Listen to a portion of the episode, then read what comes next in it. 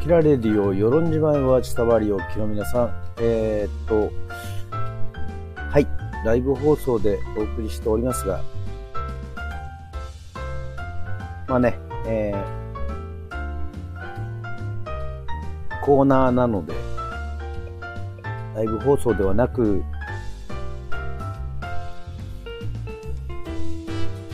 普通に収録でお送りしようというふうに思ったんですけども、まあ、ライブ放送もいいかなというふうに思っております。えー、アキラレディオでエンターテイメントを紹介する、えー、コーナーがございまして、えー、昔映画館で見たんですけども、エンターテイメントの紹介するコーナー。はい。音読のすすめでございます。えー、まあ、グリーンブックというね、映画を紹介したいというふうに思っておりまして、あの、見たよなんていう人がいればですね、ああ、どうも、店舗さんこんばんは。まさこさんもこんばんはでございます。はい。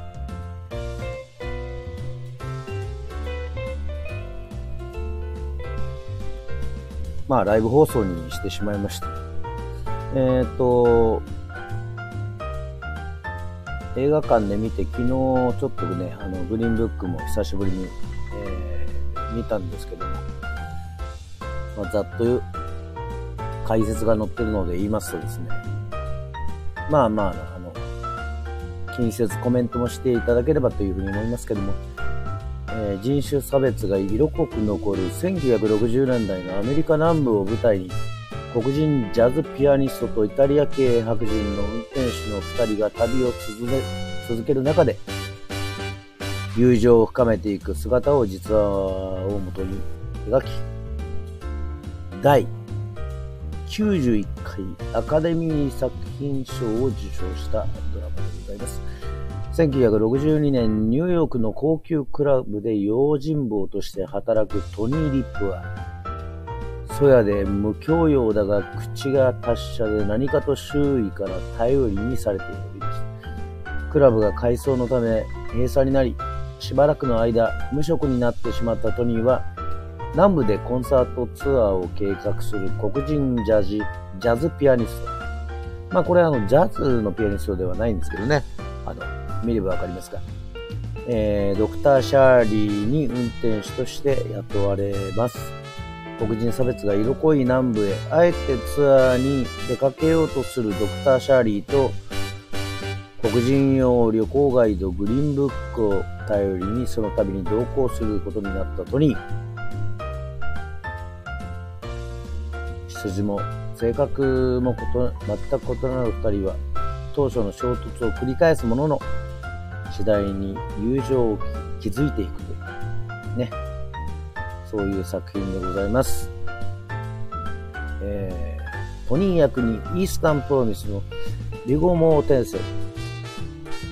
ドクター・シャーリー役にムーンライトのマハーシャラ・アリ、え、トニー・リップ本名トニーバレロンガの実の息子であるニック・バレロンガが制作、脚本を手掛け、父とドクター・シャーリーの友情の物語を映画化した監督はメリーに首ったけなどコメディ映画を得意としてきたファレリー兄弟の兄ピーター・ファレイ。アカデミー賞では全5部門でノミネートされ作品賞のほか脚本賞、えー、助演男優賞を受賞したということでございまして、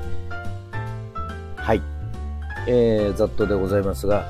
まああの、昨日見たんですけども、えー、映画館でも見た、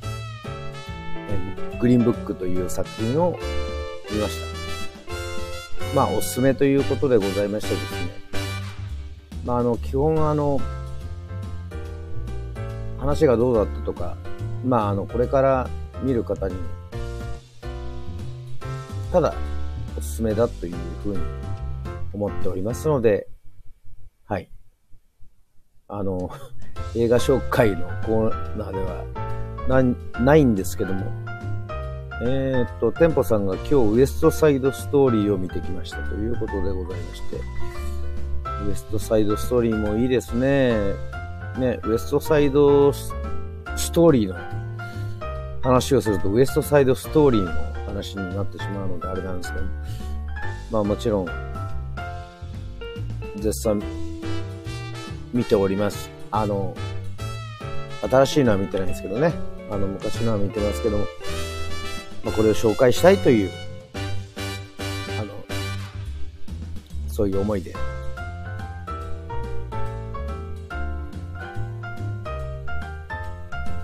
似たテーマですね。そうですね。はい。まさに。やっぱこう、あの、人種間の織りなすなんか、やっぱりちょっとそういう、ね、俺たちの生き方はちょっと違うんだと、あの、いうふうに、まあもちろんその、イタリアのね、ちょっとこう、いわゆるあの、ゴッドファーザーとかに出てくるようなちょっとこ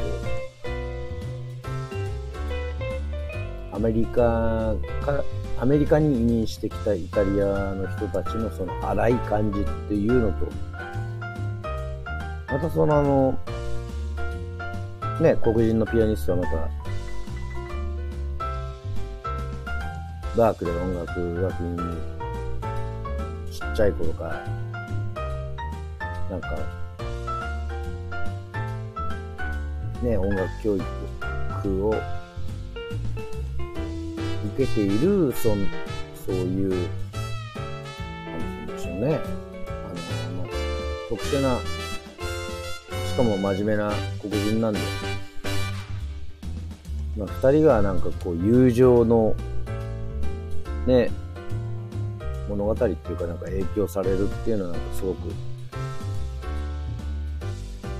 はい、見ていてすごくいい場面がもう本当にたくさんありました。あの、音楽好きな方は、そしてその時代のですね、1960年代のなんかアメリカっていうのを知るには、知るにはというか、まあ、でも歴史の勉強とかっていう感じではなくてですね、かなりあの、皮膚感覚あの、楽しいところもありますし、ね、あの最後まで見ると、なんかこう、幸せな感じ、幸せに向かってですね、まあ、あの、クリスマスに向かってというような、の、ところが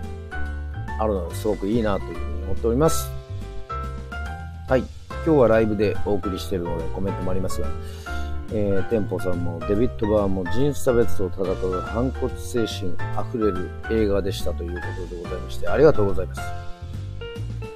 はい。で、こんな形で、まあ、あの、いろいろですね、昔からその、こで、やっぱりこう、強く言いたいのはやっぱりその、いわゆるそのイタリアの映画とか、ゴッドファーザーもそうですし、黒人の映画とかですね、まあまあもちろん音楽にもすごく影響を受けているんですよね。やっぱりそこは、すごい影響されてるなというふうに思いまして。